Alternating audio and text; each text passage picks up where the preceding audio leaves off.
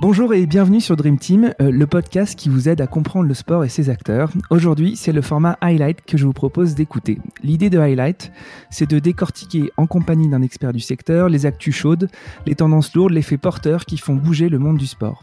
Highlight, c'est surtout l'occasion de traiter et d'approfondir les 5 ou 6 sujets marquants qui ont retenu l'attention de mon invité. Pour cet épisode, je suis très heureux d'accueillir Benjamin Carlier de Olbia Conseil.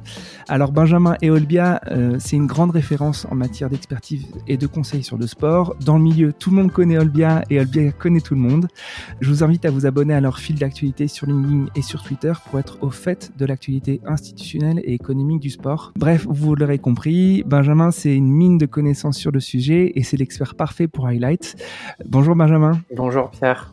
Merci d'avoir accepté euh, mon invitation. On va on va démarrer euh, tout de suite avec le chiffre qui a retenu ton, attention. Est-ce que tu pourrais nous dire? Oui, c'est 620. 620, c'est le, c'est le nombre d'équipements euh, sportifs qui ont été labellisés par le comité d'organisation des Jeux Olympiques et Paralympiques de Paris 2024 pour faire partie de la liste des centres de préparation aux Jeux un centre de préparation aux Jeux, c'est un équipement qui souhaite accueillir des délégations internationales en amont des Jeux olympiques et paralympiques qui viendraient s'entraîner, s'adapter, se euh, rentrer dans le territoire français pour commencer sur les bons créneaux horaires, sur euh, les bonnes températures. Bref, c'est euh, les entraînements qui vont précéder les Jeux de Paris 2024. Et il y a donc de très très nombreux territoires en France, partout sur le territoire, qui ont souhaité être centre de préparation aux Jeux.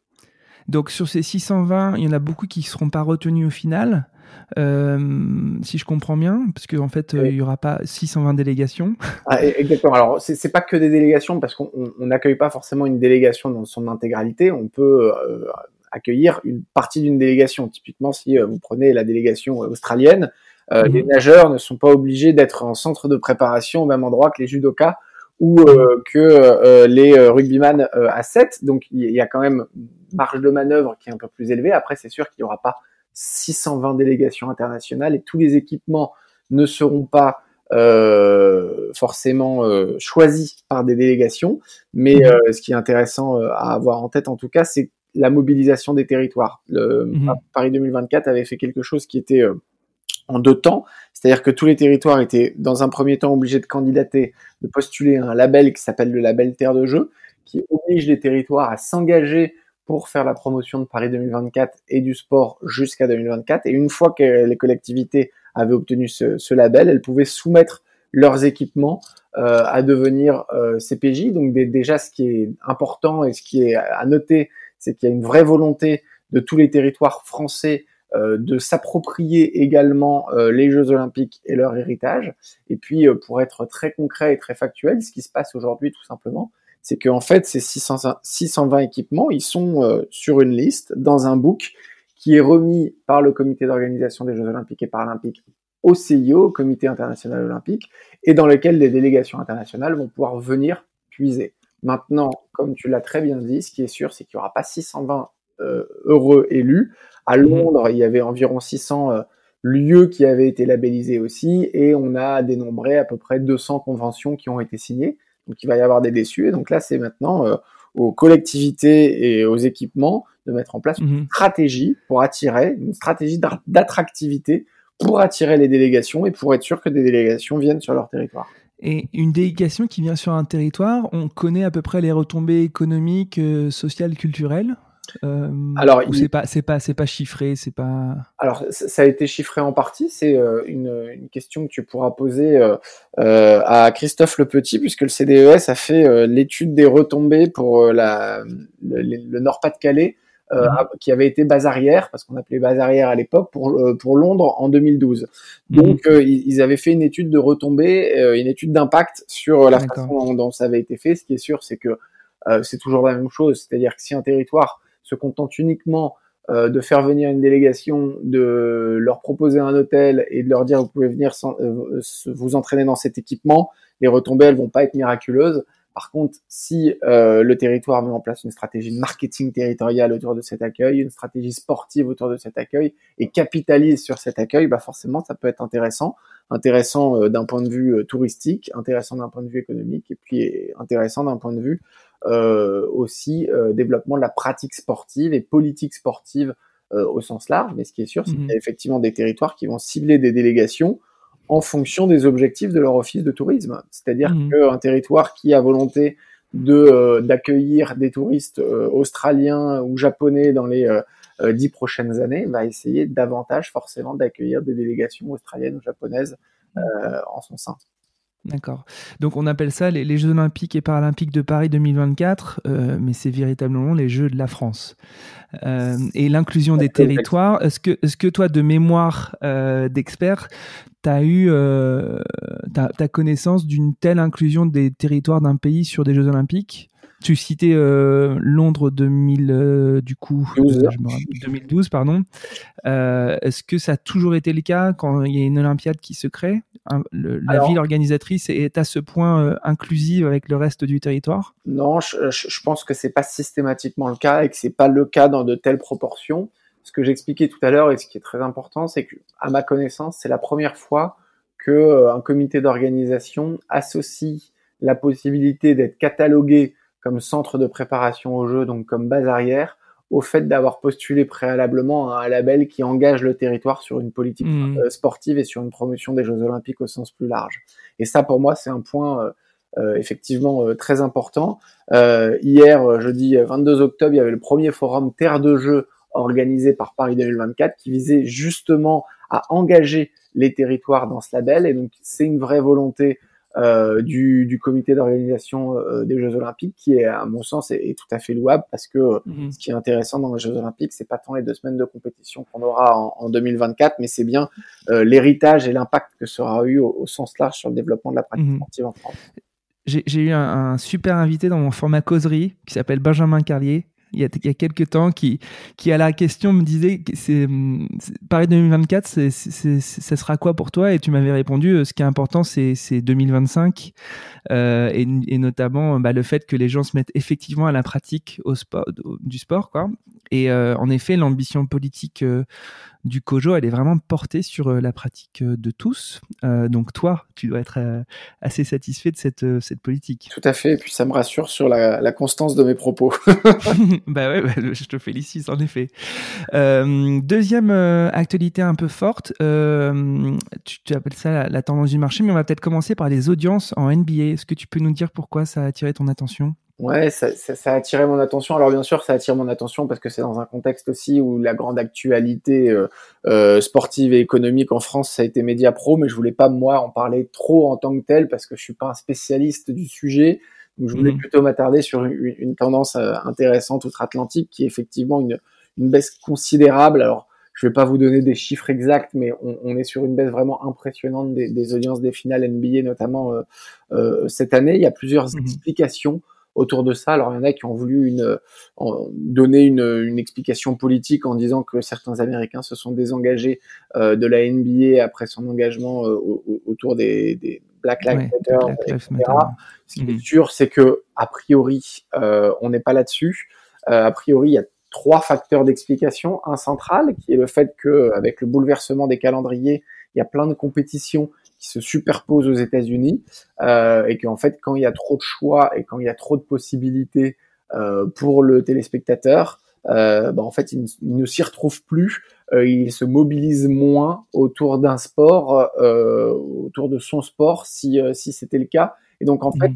le, ce qu'il faut en retirer, c'est qu'à un moment donné, et je pense qu'il y a pas mal d'acteurs sportifs qui devraient entendre ça, c'est qu'à un moment donné, quand il y a trop de propositions, plus personne ne se retrouve gagnant parce que mmh fait euh, la, la, force euh, d'un spectacle télévisuel, c'est aussi sa rareté. Donc ça, c'est un premier, un premier facteur explicatif fort. Mmh Le deuxième facteur explicatif qui est un petit peu inquiétant hein, dans la période actuelle et euh, notamment en ces temps de, de couvre-feu en France, c'est que euh, un spectacle sportif sans les spectateurs, on s'en doutait, mais on en a, on a la démonstration que quel que soit l'enjeu, un titre NBA, c'est quand même un enjeu important, euh, même pour un titre NBA, le fait que le spectacle, à cause du huis clos et donc euh, sur le fait qu'il n'y ait pas d'ambiance à l'intérieur Mhm. de l'enceinte, bah forcément ça démotive un certain nombre Ouais. Surtout en NBA où, où- où le, le spectacle est à la fois dans les tribunes et à la fois sur le terrain parce qu'il y a tout le temps les stars de Hollywood qui sont qui sont au premier rang, qui viennent checker les joueurs de basket. C'est vrai qu'il y a, il y a un, un entertainment assez incroyable en NBA qu'il n'y avait pas pour, pour les finales. là. Exactement, et donc ça, ça a été un vrai facteur euh, de, de baisse problématique, et comme on risque peut-être de devoir vivre un petit peu sur des matchs à huis clos pendant un moment, c'est c'est aussi quelque chose qui doit être vraiment pris en considération par, euh, par les, euh, les acteurs du, du, du monde sportif et du spectacle sportif. Il y a notamment un certain nombre de startups qui proposent des solutions pour essayer de, de recréer une ambiance. C'est pas Mhm. satisfaisant encore en l'état, mais Non, c'est ouais. quelque chose sur lequel il faut absolument euh, continuer à travailler parce que c'est un vrai risque. Et puis le, le- le dernier facteur, il y a deux, trois très bons articles qui, qui ont été écrits là-dessus.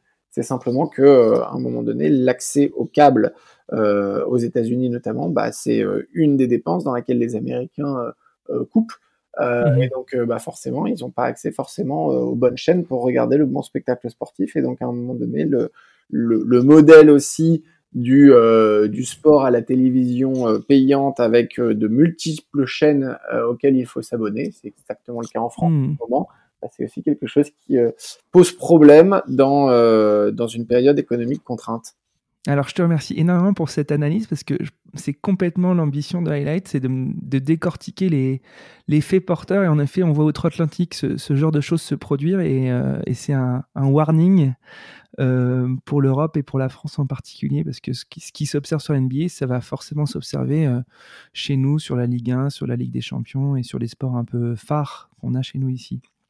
Euh, Est-ce qu'on parle quand même de, de Media Pro ou on, passe à l'autre sujet? On, on, on, peut- en parler très rapidement. hein. Ce, qui m'interpelle le plus, euh, c'est que euh, ça fait quelques mois qu'on se disait que par, des quatre, on va dire, sports professionnels qui sont le plus important économiquement en France, c'est-à-dire le, football, le rugby, le hand et le basket. Alors on pourrait ajouter le cinquième avec le volet. On se disait que le football était celui qui était à l'abri parce que euh, son modèle économique étant centré sur les droits télé, il, allait beaucoup moins souffrir euh, des, euh, des, des huis clos ou euh, des problématiques sanitaires que les autres euh, sports pour lesquels euh, le, les revenus jour de match étaient absolument essentiels. Donc on se disait que le football était un petit peu à l'abri par rapport à tous ces acteurs. Et ben quelques semaines plus tard, on voit que ce n'est pas le cas. C'est pas le cas pour deux raisons. Un parce que le football français s'appuie en général sur euh, des, euh, des transferts, euh, une activité sur le sur le mercato Le trading. ont Ouais. effectivement une balance très positive en général et ils renflouent les caisses grâce à la vente de joueurs. Or, le marché a été particulièrement euh, calme, Calme. cet Ouais. été, donc ça, ça a été une vraie grosse difficulté pour, euh, pour les clubs euh, de football français.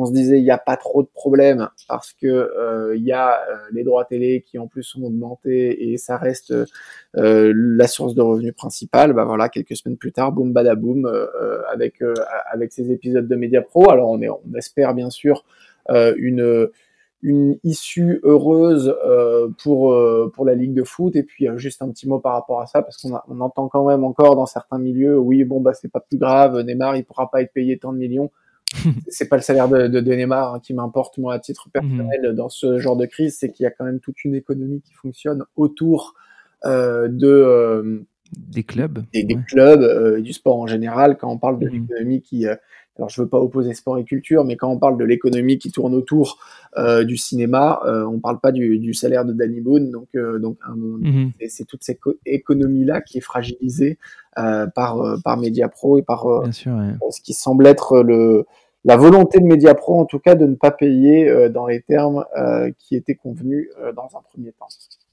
Affaire à suivre. Tout à fait. Euh, alors, autre sujet qui, moi, me tient euh, particulièrement à cœur, c'est euh, l'innovation observée, c'est le vélo, confort et sécurité. Tu peux nous en dire un petit peu plus? Oui, alors il y, a- il y a un chiffre qui est, il y a, il y a un mau- mauvais chiffre qui est apparu euh, cette semaine justement, c'est le nombre de, de décès qu'il y a eu sur les pistes cyclables, je crois en région parisienne, euh, voilà au mois d'octobre. Je crois qu'on est on est sur un record, on a on n'a jamais vécu ça, donc bien sûr euh, c'est relativement évident hein, et logique, c'est-à-dire qu'avec Mhm. la démultiplication du nombre de cyclistes, euh, on a forcément une, une inquiétude par rapport à, à la sécurité. Et c'est un sujet sur lequel les, les, innovations vont être de, de, plus en plus nombreuses. Alors on a des sacs connectés qui permettent d'indiquer des lumières euh, de frein et qui permettent de signaler euh, voilà quand euh, le vélo freine. je fais une petite pub pour Galant et Léa Galis que je connais bien qui a, qui a créé un, sac de ce genre. Tout à fait, je connais très bien Léa aussi donc ça me cette, cette petite pub et donc donc voilà ça permet aussi d'avoir le système des clignotants tout simplement mhm. en vélo parce que bah, parce que plein de personnes ne sont pas à l'aise pour pour lever un bras de leur guidon dans sur sur des surfaces qui, les, qui, sont parfois pas euh, ultra stables. Donc euh, un système sur le sur le sac à dos euh, de clignotant. Donc il y, a toutes ces choses qui arrivent autour bien sûr du GPS. On parle beaucoup de d'une innovation aussi aux Pays-Bas qui serait sur un vélo qui resterait stable, c'est-à-dire un vélo qui, qui, ne tombe pas, notamment pour les personnes âgées. Mhm. On parle de airbags vélo qui sont en train de se, développer. Et donc c'était mhm. toutes ces innovations qui étaient déjà en cours, mais le marché du vélo n'était pas suffisamment euh, dynamique, ou en tout cas la dynamique du marché du vélo ne leur permettait pas d'exploser et d'accélérer. Euh, mhm. Il y a fort à parier qu'avec euh, avec ce qui se passe actuellement et avec le nombre de cyclistes en France, bah forcément le marché devient beaucoup plus important pour toutes ces innovations, et donc elles vont se développer. donc voilà, qu'elles soient autour du GPS, autour du frein, autour du clignotant, autour de la stabilité du vélo, autour du airbag, autour des casques, il y a plein de choses extrêmement intéressantes qui vont voir le jour. Et mhm. puis en parallèle, on a aussi euh, tout, ce qui est euh, travaillé autour du euh, mhm. du, vélo, parce que bah, parce que là tout le monde s'est mis au vélo dans cette période, mais on va avoir la période hivernale qui va arriver avec beaucoup plus d'humidité, beaucoup plus de froid. Donc l'objectif quand même pour les amoureux du vélo, ça va être de faire en sorte que, que la dynamique perdure avec un climat un peu moins propice. Et donc mhm. j'ai vu une innovation euh, je crois, euh, en Haute-Savoie euh, très récemment sur une sorte de parapluie à vélo qui permet de protéger le, le, cycliste de, de, la pluie. Euh, donc, enfin, ça c'est tout simplement un arc de cercle qui vient au-dessus du vélo euh, pour faire euh, parapluie. On a bien sûr tout ce qui touche aux vêtements chauffants et aux vêtements qui qui sont de plus en plus imperméables pour les cyclistes. On a tout ce qui touche euh, bien sûr autour de l'assistance électrique et tout ce qui se développe avec l'assistance électrique pour permettre mhm. à tous de faire du vélo. Bref, on voit énormément de euh, développement autour de la sécurité, autour du confort euh, pour les cyclistes et on voit aussi différents usages et ça c'est très intéressant aussi. Il y a notamment un programme qui a été développé par l'Union Sport et Cycle qui s'appelle Vélogistique et qui permet notamment aux professionnels de bénéficier mhm. notamment de vélo cargo euh, pour leur activité professionnelle. Euh, donc on voit que l'usage du vélo se répand euh, de, de, de, manière très générale avec beaucoup d'innovation et je pense que c'est mmh. quelque chose de très favorable. Eh ben, je suis, je suis complètement d'accord. Alors, malheureusement, Benjamin, je vais faire un petit instant autopromotion parce que moi, ma deuxième boîte, qui est une marque de vêtements, euh, je l'avais créée notamment sur ce constat que qu'on allait de plus en plus à vélo et qu'on a on, a du coup développé euh, tout un vestiaire euh, ingénieux autour de bah, des, des, performances qu'on attend d'un vêtement qui est adapté pour le vélo notamment euh, l'élasticité l'antifroissement la déperlance la thermorégulation etc etc donc autopromotion ma marque s'appelle Adresse et c'est en partie fondé sur sur ces observations.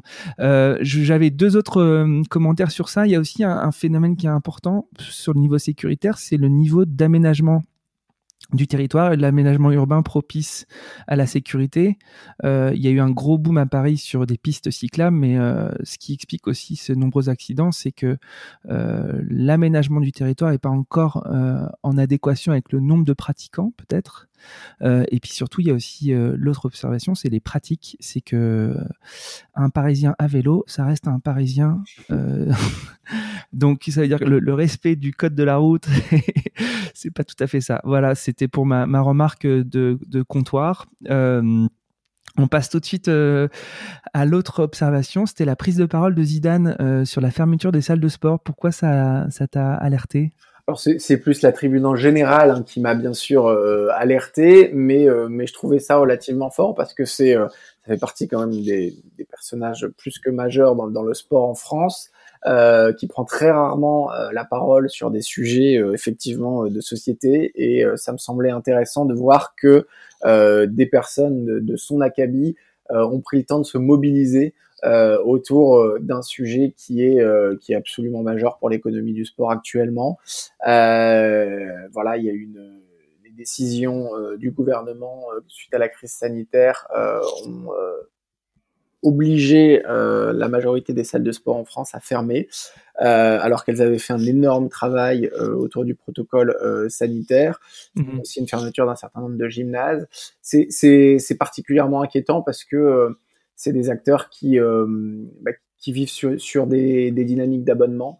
Euh, alors euh, ces dynamiques d'abonnement, notamment, je pense à toutes les salles de sport, bah forcément, il y a eu énormément de d'abonnements qui se sont arrêtés pendant le confinement parce que les gens n'en trouvaient plus l'utilité. Ces abonnements ne sont pas forcément repris pendant l'été parce que c'est pas la période la plus propice. C'est septembre et janvier, hein, souvent les deux grandes périodes où les gens s'abonnent aux salles de sport. Et là, forcément, bah, cette, ces décisions viennent couper euh, une dynamique qui essayait d'être relancée. Donc c'est quelque chose qui est extrêmement difficile. Je parle des, salles de sport, mais je parle bien sûr aussi de, tous les centres de foot à 5, de toutes les salles d'escalade, de tous ces lieux qui sont euh, euh, qui sont indispensables. Et puis surtout, ce qui est terrible. Alors je, je, dis, pas que la décision du gouvernement est pas basée sur peut-être des observations qui, qui, qui, sont les bonnes, etc. Mais en tout cas, on est en train d'associer salle de sport avec problématiques de santé dans le mauvais sens du terme. C'est-à-dire mhm. que euh, les lieux de pratique sportive deviennent des lieux de contamination potentielle dans l'esprit des Français. En tout cas, c'est le message qui passe. C'est, mhm. On a vraiment parlé des salles de sport comme ça, on les a un peu pointées du doigt alors que euh, les salles de sport, pour tous ceux qui, euh, qui défendent le marché du sport en général, sont au contraire des lieux qui favorisent la santé. C'est une formule qui a été beaucoup dite par les acteurs, les auteurs de cette tribune notamment. C'est le sport n'est pas le problème, c'est la solution parce que euh, bah, il est évident aujourd'hui que les personnes qui sont en bonne santé euh, sportive et qui ont une activité sportive régulière bah, sont, sont, tout simplement davantage protégées euh, par rapport à beaucoup de maladies, par rapport au virus. Et donc euh, voilà, cette, cette, prise de parole, elle était importante. Euh, elle était importante et elle, elle montre aussi que même s'il n'est pas encore tout à fait entendu, le monde du sport a une capacité de prendre la parole de plus en plus élevée. et consolidée, oui. Ouais. Tu m'entends? Oui, oui, parfaitement. Ouais, excuse-moi. Euh, ouais, j'ai eu la chance d'avoir Denis Masseglia euh, sur le format causerie là pour Dream Team, et euh, lui était très inquiet euh, sur les conséquences indirectes de bon des fermetures des clubs et, de, dans l'absolu des fermetures de salles de sport, parce que hum, finalement la crise sanitaire, elle, elle, est à venir puisque en fait le fait de, de, couper toute pratique sportive bon des jeunes et des moins jeunes c'est que dans quelques années on va avoir euh, bah, plus de problèmes cardiovasculaires, etc., etc. Donc il était assez inquiet sur, euh, sur l'après finalement. On sait que effectivement la, la pratique sportive c'est une habitude chez les plus jeunes. Mhm. C'est-à-dire qu'à un moment donné, c'est tout simplement le fait d'en faire régulièrement et le fait que ce soit presque routinier, c'est-à-dire que la pratique sportive fasse partie du quotidien, c'est euh, absolument indispensable pour que les jeunes euh, d'aujourd'hui soient des sportifs toute leur vie. Euh, et effectivement, euh, cette rupture dans, euh, dans le temps sportif chez beaucoup de jeunes, c'est extrêmement inquiétant pour l'avenir, que on peut craindre qu'une partie de, des personnes qui ne se relicencient plus dans les clubs ou qui ne vont plus faire du sport actuellement, ben, en fait décrochent définitivement. Bien sûr. Bon, c'est inquiétant, mais euh, bon. Euh, info optimiste, alors qui, qui devient peut-être une info pessimiste, parce que du coup, euh, tu voulais qu'on parle de, de l'amendement Savin sur le sport en entreprise. Ouais, elle a, elle a vrillé voilà. cette semaine, cette info optimiste, parce que au, début du mois, on a eu un, un amendement effectivement qui a été adopté et qui était extrêmement important parce qu'il définissait, définit, enfin en tout cas, il il régularisait euh, le financement du sport en entreprise par l'entreprise. C'est-à-dire qu'il y a eu mhm. un procès Adidas il y a quelques années euh, où l'URSSAF a considéré que euh, les salles de sport pour les salariés étaient des, des, avantages en nature et donc euh, bien sûr fiscalement pour l'entreprise ça ne veut pas dire la même chose. Euh, il y a un amendement qui a permis de, de régulariser ça en disant tout simplement que c'était pas un avantage en nature et que c'était simplement pour le bien-être du salarié et pour le, le bien-être au travail. Donc ça permettait quand même de développer dans un un, contexte beaucoup plus serein, tout ce qui touche autour du sport en entreprise. Et, et on, on, va le rappeler rapidement, tout ce qui touche euh, pour le sport en entreprise, c'est bon pour tout le monde. C'est-à-dire que c'est bon pour les, la santé des salariés, c'est bon mhm. pour la cohésion sociale dans une entreprise et c'est bon pour la productivité de cette entreprise. Donc on est vraiment dans le cas où pour un, beaucoup d'entreprises, c'est tout simplement un investissement de, de mettre en place une politique de sport en entreprise, c'est un bon investissement pour leurs salariés, pour eux, pour tout le monde. Tout simplement, mmh. bah, effectivement, euh, si c'est considéré comme un, un, avantage en nature, bah, c'est un petit peu plus dur, surtout encore une fois dans une période économique complexe, de mettre ça en place. Donc, euh, donc, donc, il y a cet amendement euh, qui est passé au début du mois d'octobre et qui était très positif et qui vient d'être, on va dire, annulé par un contre-amendement euh, en cette semaine, euh, en cette semaine du du, du, du 20 octobre. c'est c'est très problématique, c'est un, un, un, signe très négatif sur la perception du sport encore par par l'État et par le, le gouvernement. Maintenant, allez, je vais essayer de, de garder cette, euh, cette euh, information. Optimisme. et, euh, et il y a quelques années, on n'aurait pas vu des communiqués sortir de la part de tous les acteurs du sport euh, sur le sujet. On n'aurait pas eu euh, un encart dans l'équipe sur le sujet. On n'aurait pas eu des médias qui reprennent cette thématique. Là, au moins, le mouvement sportif dans sa globalité se mobilise et j'espère que cette stratégie d'influence va payer euh, et va permettre euh, de, de, faire fléchir le gouvernement sur, sur ce sujet essentiel du sport en entreprise parce que plutôt que d'essayer de, de, faire en sorte que les Français fassent du sport quand ils sortent euh, du travail ou après une journée parfois épuisante, le plus simple, c'est quand même de faire venir le sport là où les Français bien sûr. sont la journée et donc en entreprise. Et, et, si on veut être à 3 millions de pratiquants en plus en 2024, si on veut faire de la France une grande nation euh, sportive, bah, le, sport en entreprise doit faire partie intégrante de cette stratégie. Autre sujet euh, longuement abordé avec Denis Massiglia que, je diffuserai euh, début novembre. D'après toi, le refus du gouvernement sur cet amendement, c'est un refus qui est basé purement sur du fiscal ou il y a d'autres raisons? Ah non, je pense que c'est, je pense que c'est simplement euh, le, le, refus de, de, de Bercy de, de, de, faire un, ce qu'ils eux considèrent comme un cadeau fiscal supplémentaire. Ouais. Je, je le, j'arriverai pas à l'interpréter autrement. Je vois pas de raison, euh, outre les raisons économiques et financières, effectivement, euh, de d'aller contre cet amendement. C'est, à mon sens, euh, euh, une ineptie de, de, de, vouloir refuser euh, et de ne vouloir pas aller dans le sens du développement du sport en entreprise. Mmh. Et euh, toi, toi qui as été du coup aussi en, en cabinet ministériel, est-ce que ce genre d'incompréhension entre Bercy et les ministères comme la culture ou le sport, c'était quelque chose que tu avais déjà observé? Puisqu'en fait, on est quand même sur de l'immatériel euh, quand on parle de sport, de culture, et c'est vrai que la compréhension purement fiscale est un peu limitée par rapport à, à l'immatérialité de la chose. Est-ce que tu avais déjà vu, ressenti ce, ce problème ou c'est plus spécifique à ce gouvernement? Non, le, le, le, problème, il existe de, de, depuis toujours. Hein. Le problème, c'est culturel, ouais.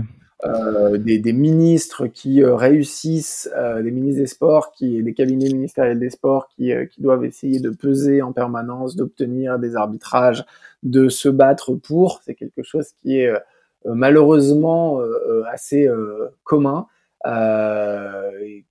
Quasiment effectivement tous les gouvernements. C'est quelque chose qui est extrêmement difficile. Et puis, on n'est pas à l'intérieur de, de, de, ce cabinet et, et, du gouvernement actuellement, mais c'est sûrement qu'à un moment donné, ils ont dû aussi euh, choisir leur combat parce que parce qu'on peut pas aller euh, sur tous les combats à 200% quand on est au ministère des, des, des, des Sports, même si, si je suis quasiment sûr que les membres du cabinet euh, du ministère des Sports, eux, auraient tous souhaité euh, qu'il n'y ait pas de contre-abonnement et que l'amendement euh, soit définitivement adopté. Donc, c'est toute la difficulté quand on est dans un, entre guillemets, ce qui reste malheureusement en France, un petit ministère où, où le poids effectivement politique et le poids sur l'arbitrage reste encore relativement faible.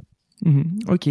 Bon, on, a une dernière info euh, qui, est, une info aussi un petit peu pessimiste sur la baisse des licenciés dans les associations euh, sportives. Est-ce que tu peux, tu peux nous en parler? Ouais, alors tu, tu l'as évoqué très rapidement tout à l'heure en parlant de, de Denis Masseglia, mais il y a les chiffres qui commencent à sortir de la part de beaucoup de fédérations sur la baisse des licenciés depuis, euh, bah, depuis le début du mois de septembre. Euh, quasiment euh, toutes les fédérations sportives sont en baisse avec des chiffres particulièrement inquiétants entre souvent moins 10 et moins 30% euh, pour beaucoup de fédérations.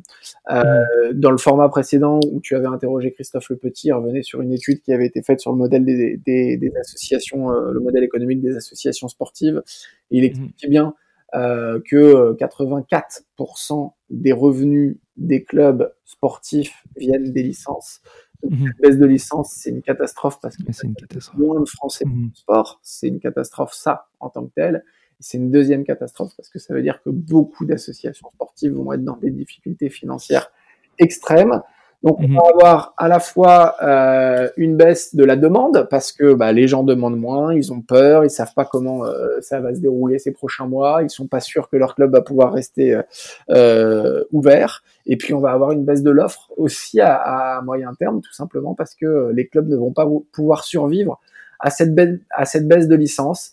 Donc on, on, est face à un, un problème qui, euh, et, je rejoins parfaitement euh, ce, que, ce que tu disais quand tu citais Denis Masseglia, on est sur un problème où la crise, elle, elle, est, elle est à venir parce que c'est une qui va impacter, qui risque d'impacter en tout cas très durablement le mouvement sportif et l'organisation du sport en France. Donc, euh, donc voilà, ça c'est une source d'inquiétude absolument majeure euh, pour, euh, pour les Français, pour le sport en France. Ouais. Et donc on parlait de crise sanitaire en effet euh, à venir, et puis même à court ou moyen terme, la baisse des licenciés, c'est donc, comme tu disais, des fonds qui rentrent en moins dans les associations, et ces associations, elles ont des salariés qui sont souvent des salariés assez précaires, qui sont les, les éducateurs sportifs, qui sont les entraîneurs des, des différentes catégories d'âge il n'y a pas que du bénévolat dans les associations sportives, il y a aussi des gens qui sont salariés. Et euh, c'est assez inquiétant aussi pour, euh, pour tous ces, ces métiers. Je suis d'accord, et ça a rappelé le, rôle social euh, du sport. Il y, a tout un. La crise sanitaire a eu un impact, dont, à mon sens, euh, pas assez parlé, et notamment le confinement, sur tous les acteurs du social au sens euh, très large, euh, mhm. tout ce qui est les éducateurs spécialisés, toutes ces associations qui travaillent dans mhm. de, de, territoires difficiles. Le sport est partie prenante de toute cette activité, et le sport qui diminue ou qui est en difficulté, c'est aussi tout ce ce vecteur social essentiel qui qui est qui disparaît. Qui disparaît. Donc, donc, effectivement, ça c'est c'est les vraies mauvaises nouvelles euh, actuelles et on, espère qu'il va y avoir un redressement et que, les Français vont rester attachés euh, à leur, euh, à leur sport, à leur club et ils vont continuer à prendre des licences dès que, dès que la situation le permettra. J'espère aussi. Écoute, euh, donc mois d'octobre qui n'était pas euh, super folichon, on va dire, pour le monde du sport. J'espère que quand on, se retrouve dans, dans, un bon petit mois, euh, on aura de meilleures nouvelles. Ouais, j'espère également. Ouais, je suis désolé, j'ai eu du mal hein, avec les infos très optimistes actuellement, mais c'est vrai que c'est vrai que globalement, le monde du sport est, est, assez sinistré, même si il montre tous les jours qu'il est de plus en plus euh, engagé, mobilisé, résilient et uni pour, euh, pour défendre euh, le, le, secteur du sport auprès de tous les acteurs. Et donc ça, c'est quelques motifs d'espoir. Ok. Euh, écoute, je te remercie beaucoup, Benjamin. Euh, C'était super. Et puis, on se retrouve une prochaine fois. Très bonne journée. À bientôt. Merci. Ciao. J'espère que l'épisode vous a plu et que vous avez appris plein de choses. Si c'est le cas, partagez-le à vos amis et sur vos réseaux. Je suis aussi très preneur de vos retours, de vos suggestions d'invités. Enfin, si vous voulez soutenir Dream Team, continuez d'écouter et mettez des petites étoiles et des commentaires sur les plateformes d'écoute. Le podcast se développera grâce à vous. Encore merci pour votre écoute et à très bientôt.